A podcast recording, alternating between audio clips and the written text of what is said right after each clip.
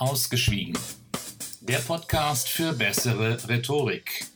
Wir brechen gemeinsam dein Schweigen. Hallo und herzlich willkommen zur Folge Nummer 8 von Ausgeschwiegen, dem Podcast für bessere Rhetorik. Schön, dass du da bist. In Folge 6 hatten wir über die Angst im Allgemeinen gesprochen und heute wollen wir uns mit der Redeangst im Speziellen beschäftigen.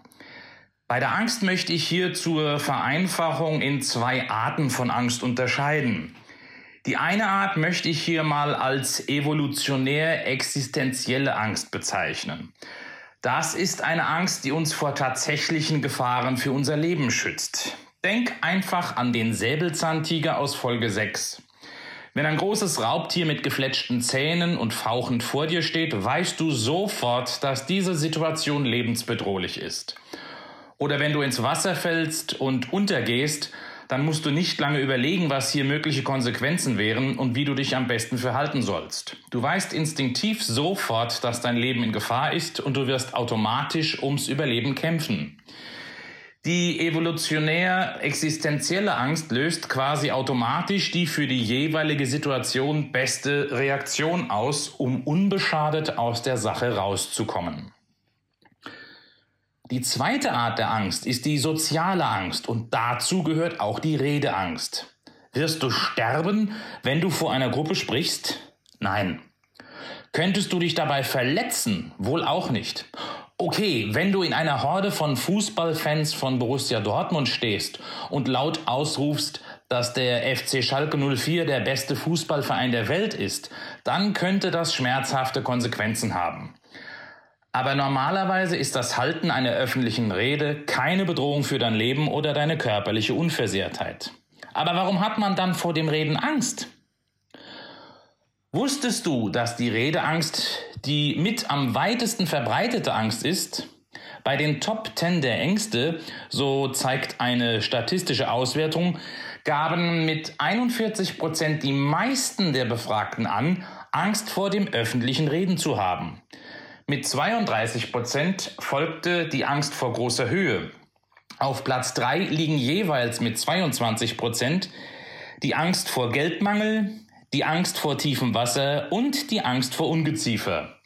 Ich packe dir die vollständige Liste der Ängste in die Show Notes. Hat ein kleines Kind Angst vor mehreren oder vielen Menschen zu reden? Schaut man sich Kinder an, wird man feststellen, dass diese fast immer vor Publikum völlig ungehemmt und ungebremst drauf losquasseln können. Während die evolutionär existenzielle Angst irgendwo quasi genetisch in uns verdrahtet ist, sind es die sozialen Ängste nicht. Die Redeangst wird, wie die anderen sozialen Ängste auch, im Laufe der jüngeren Lebensphase erlernt. Ein Beispiel.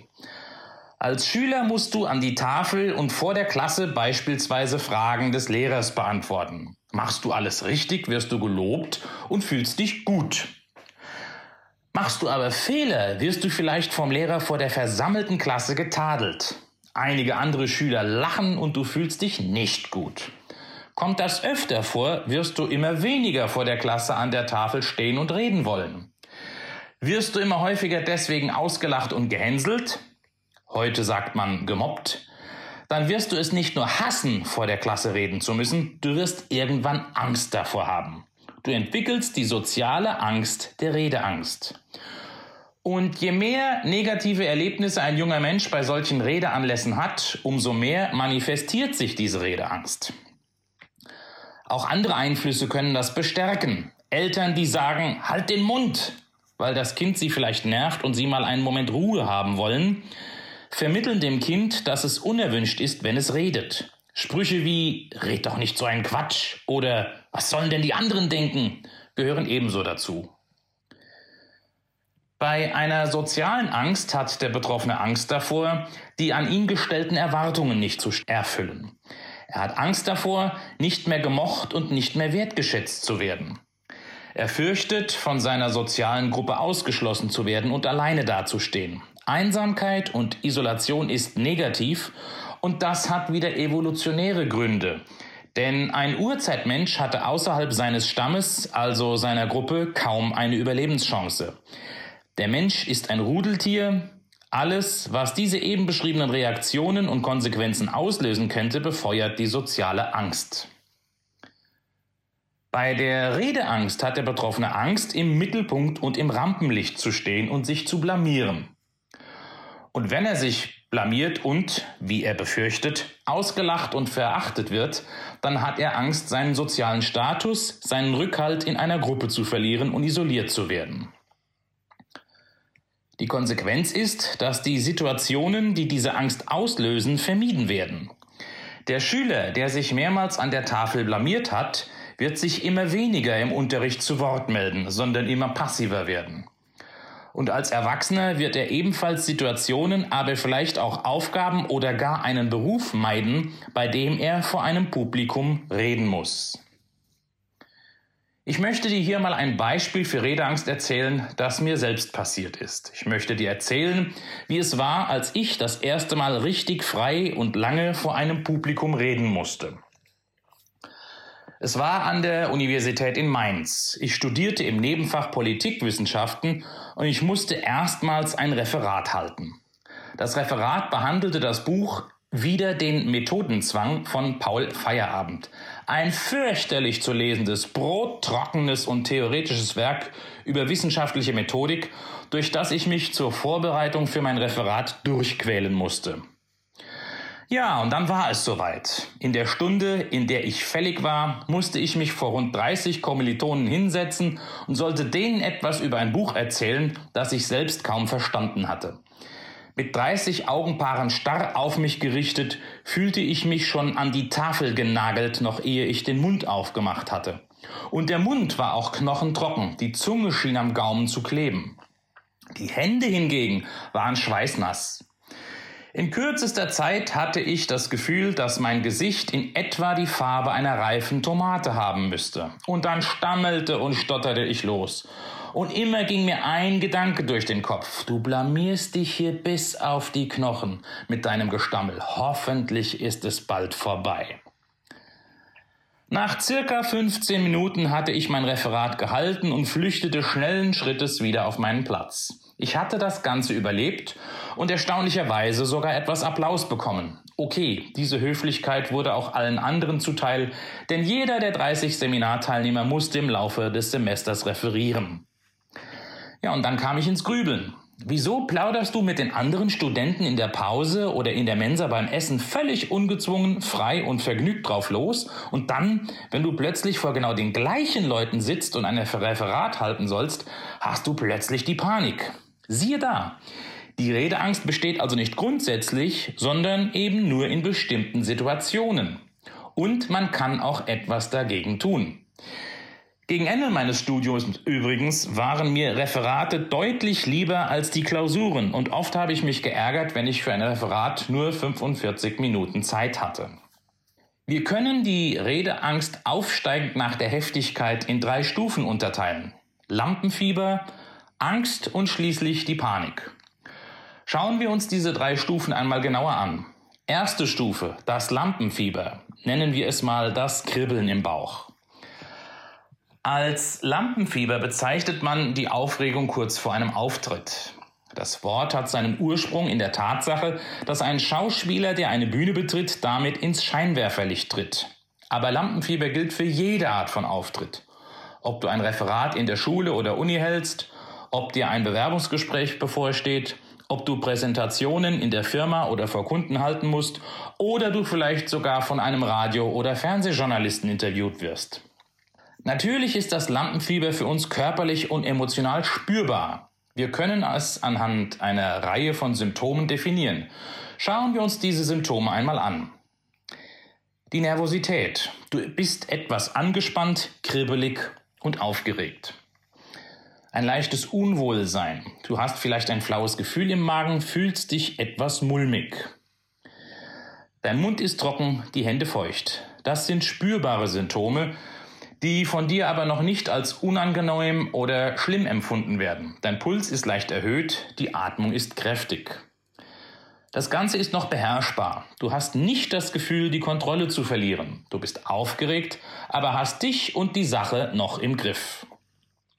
Das Lampenfieber ist also eine Anspannung, die noch nicht unbedingt negativ ist. Nein, Lampenfieber ist sogar positiv. Doch, glaub mir, es ist positiv, wenn du es nutzt und es sich nicht zur Angst oder Panik hochsteigert. Die beiden werden wir gleich noch besprechen. Warum Lampenfieber positiv ist? Ganz einfach. Denk zurück an die Folge 6 dieses Podcasts, in der ich dir von der Ausschüttung von Adrenalin und Stresshormonen berichtet habe.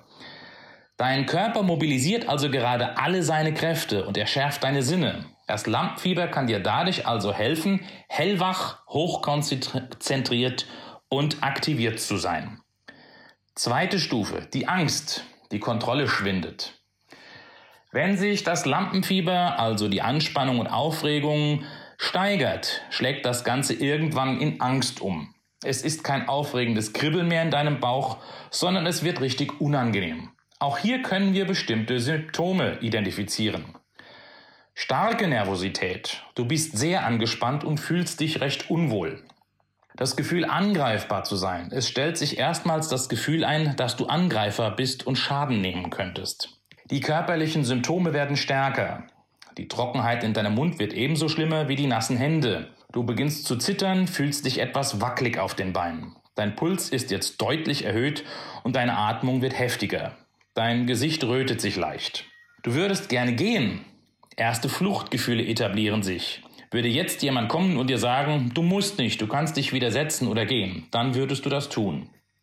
Das Ganze ist nur noch mühsam beherrschbar. Es beginnt sich das Gefühl des Kontrollverlustes einzustellen. Du glaubst nicht mehr komplett Herr der Lage zu sein. Sobald aus dem Lampenfieber Angst wird, überwiegen die negativen Gefühle und Wirkungen. Der Adrenalinschub findet zwar genauso statt, aber dein Kopf und die Fähigkeit zu denken und die Emotionen zu bewerten sorgt dafür, dass du dich mehr und mehr auf das Negative konzentrierst. Statt den Energieschub in Leistung und etwas Positives zu bündeln, steigerst du dich selbst in die Angst und die Ohnmacht hinein. Du konzentrierst dich nicht mehr auf die Aufgabe, sondern auf die Angst zu versagen. Dritte Stufe. Panik. Nichts geht mehr. Wenn du die Angst nicht mehr in den Griff bekommst, dann kann sich dieses emotionale Karussell immer schneller drehen, bis aus der Angst schlussendlich Panik wird.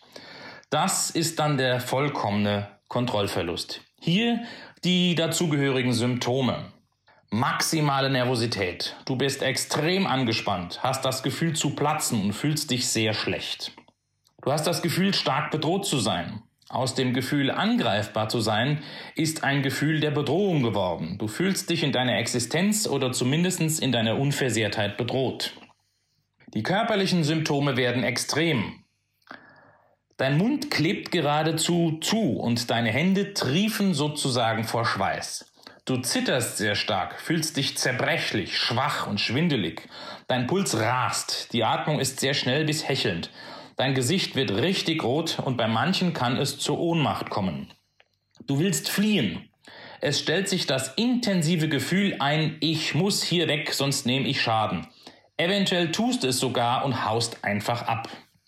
Absoluter Kontrollverlust. Du hast die Kontrolle über die Situation verloren, bist nicht mehr Herr der Lage und fühlst dich fremdbestimmt. Du hast dich selbst nicht mehr im Griff. Ja, das ist dann der Zustand, in dem nichts mehr funktioniert. Der Zustand, in dem du mit sehr hoher Wahrscheinlichkeit tatsächlich versagen wirst. Du kannst das Gefühlschaos nicht mehr ordnen und dich in den Griff bekommen. Die Emotionen fahren mit dir Schlitten. Wenn jemand eine richtige Panikattacke hat, kann sich das auch zu einem Zusammenbruch steigern. Man kippt sprichwörtlich aus den Latschen. Ja, und was löst Lampenfieber, Angst und Panik aus? Was genau löst denn nun diese Gefühle aus? Was schürt das Lampenfieber? Was macht daraus Angst und was macht daraus Panik? Wir haben diese Frage ja anfangs schon besprochen am Beispiel des Schülers, der an die Tafel muss. Aber ich will das hier nochmal vertiefen. Wenn man sich vor eine Gruppe stellen und reden oder präsentieren muss, stellt sich ein Gefühl der Isolation und des zur Schau gestellt werdens ein. Wenn du als ein Teil einer Gruppe, einer von vielen in eben dieser Gruppe bist, dann fühlst du dich geschützt und geborgen. Bist du einer von vielen, fällst du nicht auf und schwimmst als einer von vielen in einem Schwarm Fische mit.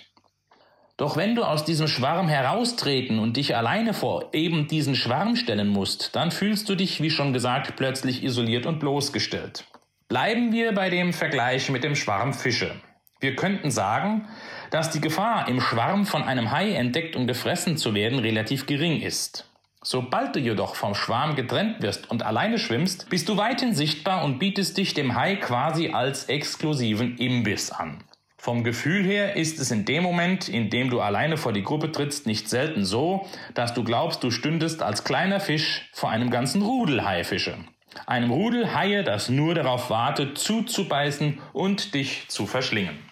Du hast das Gefühl, alle schauen mich an. Und das ist ja tatsächlich auch der Fall.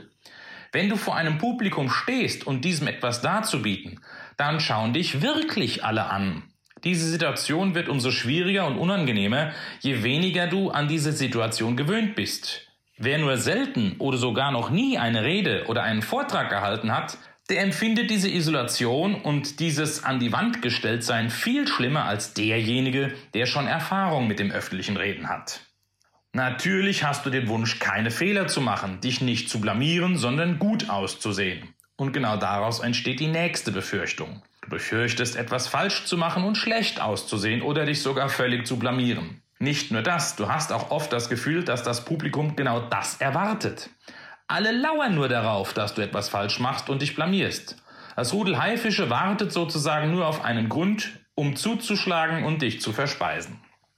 Wenn du die Rede nicht vor guten Bekannten, Freunden oder einem dir wohlgesonnenen Publikum hältst, sondern vor fremden Menschen, trägt auch das zur Nervosität bei. Du kennst die Leute nicht, weißt nicht, wie die drauf sind und wie sie reagieren. Sind mir die Leute wohlgesonnen? Sind sie freundlich? Oder wollen sie mich leiden sehen, mich demontieren? Manchmal fühlt sich ein anonymes Publikum an wie ein übermächtiger Feind. Schlimmer wird es dann, wenn man den Leuten auch noch schlechte Nachrichten überbringen und mit ablehnenden Reaktionen rechnen muss. Die Nervosität wächst weiter, wenn du nicht fit im Thema bist, das du präsentieren willst. Oder wenn du dir das zumindest einredest, nicht fit zu sein. Das ging mir damals bei dem ersten Referat an der Uni auch so. Ich hatte das Gefühl, den Text, den ich vorstellen sollte, selbst nicht wirklich verstanden zu haben geht diese Angst, das Thema nicht gut genug, genug, zu beherrschen, noch mit der Tatsache einher, dass du kein geübter Redner bist und dir die Routine im Präsentieren fehlt, oder du das zumindest von dir denkst, dann dreht sich die Angstspirale wieder ein Stück schneller. Wenn du nervös bist und isoliert im Rampenlicht stehst, dann glaubst du auch sicherlich, dass alle im Publikum ganz genau sehen, wie nervös du bist. Du hast den Eindruck, die Leute könnten in dich hineinschauen deine Unsicherheit erkennen und deine Angst förmlich riechen. Und da ist es wieder, das Rudel Haifische, das nur auf einen Anlass lauert, um dich zu zerfetzen. Aber auch der Veranstaltungsort kann zur Nervosität beitragen. Wenn du dich an dem Ort, an dem du reden sollst, nicht auskennst oder dich dort besonders unwohl fühlst. Wenn du vielleicht noch in ein Mikrofon sprechen sollst, das deine Stimme in einem großen Saal verstärkt und für alle hörbar macht. Und schon hast du das Gefühl, dass dieses Mikrofon auch deine Fehler besonders verstärkt und noch deutlicher zeigt, dass du nervös bist. Ja, und wenn dann vielleicht auch noch Kameras im Spiel sind, die dich fotografieren oder sogar filmen, dann steigert sich das Lampenfieber unter Umgehung der Angst direkt zur Panik. Die Angstspirale dreht sich mit vollem Tempo. Wenn mehrere oder vielleicht viele dieser Auslöser zusammenkommen oder du grundsätzlich dazu neigst, an dir zu zweifeln, dann kommt ganz schnell eine Angstspirale in Gang und die dreht sich immer schneller, je mehr du dich verrückt machst. Misslingt dein Auftritt dann tatsächlich und es steht der nächste öffentliche Vortrag an, dann schleppst du das vorherige negative Erlebnis in gewisser Weise als emotionalen Ballast Huckepack mit zum nächsten Vortrag. Die Folge, du bist dort dann von Anfang an noch viel ängstlicher. Du denkst, beim letzten Mal war es schon schlecht, es kann nur schlimmer werden. Na, merkst du es? Wir sind mitten bei der sich selbst erfüllenden Prophezeiung, bei dem inneren Schweinehund und bei dem Bremsklotz im Kopf, die wir in Folge 3 des Podcasts besprochen haben. In der nächsten Folge wollen wir uns deshalb mit dieser Angstspirale beschäftigen und uns vor allem anschauen, wie wir diese durchbrechen können. Also, bis dann! Und jetzt zum Schluss hätte ich noch zwei Bitten an euch. Einmal wäre es schön, wenn ihr mir für meinen Podcast eine möglichst gute Bewertung hinterlasst. Und dann wäre es genauso schön, wenn ihr euch etwas Zeit nehmt und eine Rezension für diesen Podcast schreibt. Zu dem Podcast gehört auch ein Buch. Den Link zu diesem Buch findet ihr natürlich in den Show Notes. Besten Dank.